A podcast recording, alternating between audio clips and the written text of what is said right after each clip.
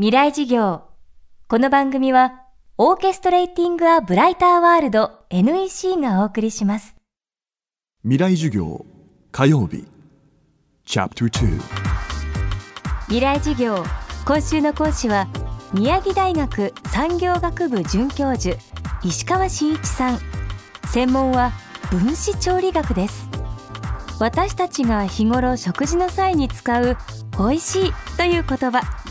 この美味しいの謎に科学的技術的にアプローチして美味しい料理の秘密に迫るのが分子調理学です。時代とともに変化しつつある食と料理。より美味しいものより新しいものを追い求める人間の欲求が科学の力と結びついて今食の世界にイノベーションが起きています。未来事業2時間目。テーマは美味しい料理の実験新しいものを食べたいという、まあ、見たい食べたいという欲求がやはり人には潜在的にあってで従来のこう方法では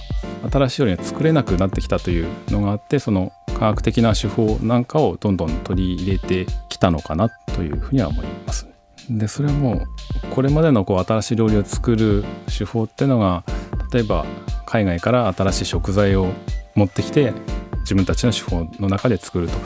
というのができたのがもう世界のこう珍しい食材なんてのも簡単にどこでも手に入るようになってしまったのでそうするともう手法を新しい手法を持ち込むしかないというところでそういう科学的な新しいのが入ってきたのかなという気はします。そうなるとやはりその食感、まあ、テクスチャーとも言いますが食感あたりで新しいものを作り出すという流れがずっと見てると主流なのかなっていう気がして例えばペラン・アドリアが作った手法にエスプーマっていう普段泡立たない食材を泡立てるというものがあってそういうものを使うと例えばグリーンピースとかがこう泡になったグリーンピースをできたりとかあと休暇というこう液体のものをこう包んで提供するという。もともとは日本の人工いくらの技術をエラン・アドリが日本で見てそれをこう持ち帰って非常にこう評判になったっていう手法があるんですがそういうこう液体のものを包んで提供するといった食感とかその形を変えるという手法が非常にいろいろあるだろうなっていう気がします。食の世界のイノベーション。さらに石川さんが例に挙げるのが吸うコーヒーです。物質には固体液体気体という3つの状態があります。コーヒーはもちろん液体ですがそれを気体にしてしまうという画期的なアイディアです。吸うコーヒーはあのもともと開発した人がワクチンの多分なんか開発をしてる方ででワクチンをこう傾向的に口から吸って投与するという時に専用のその装置を開発して食品にも応用しようというふうにしてそのコーヒー成分のフレーバーのカプセルがこう微粒子になったものをこう吸うことでその香りを楽しむというものなんですけど実際まあコーヒーは飲むものとかチョコレートを食べるものっていう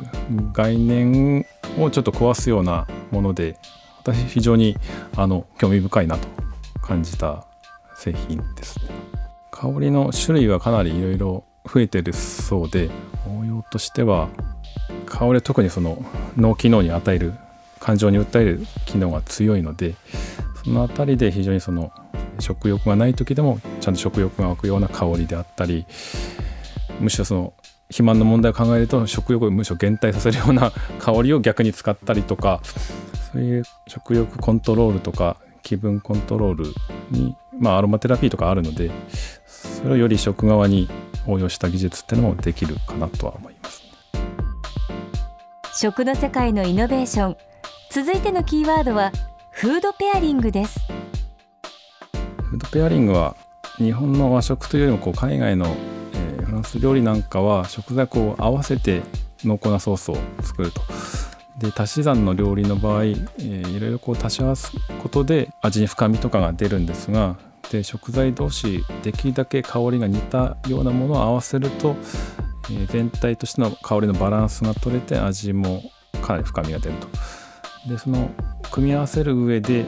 やみくもに組み合わせるのではなくてちゃんと香りの成分を調べてで似たもの同士をきちんと理論立てて組み合わせるっていうのはフードペアリング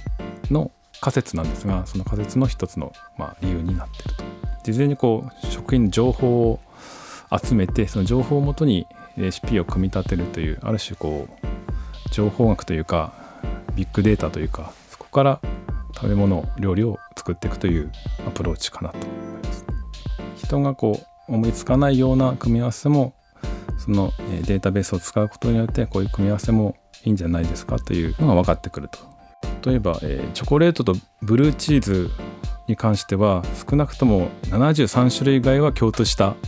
香りを持ってるということが分かっていてで一見そのチョコレートとブルーチーズ合わせるっていうのはなんとなく無謀な感じがするんですが実際合わせてみると意外と美味しかったりするということもありますね。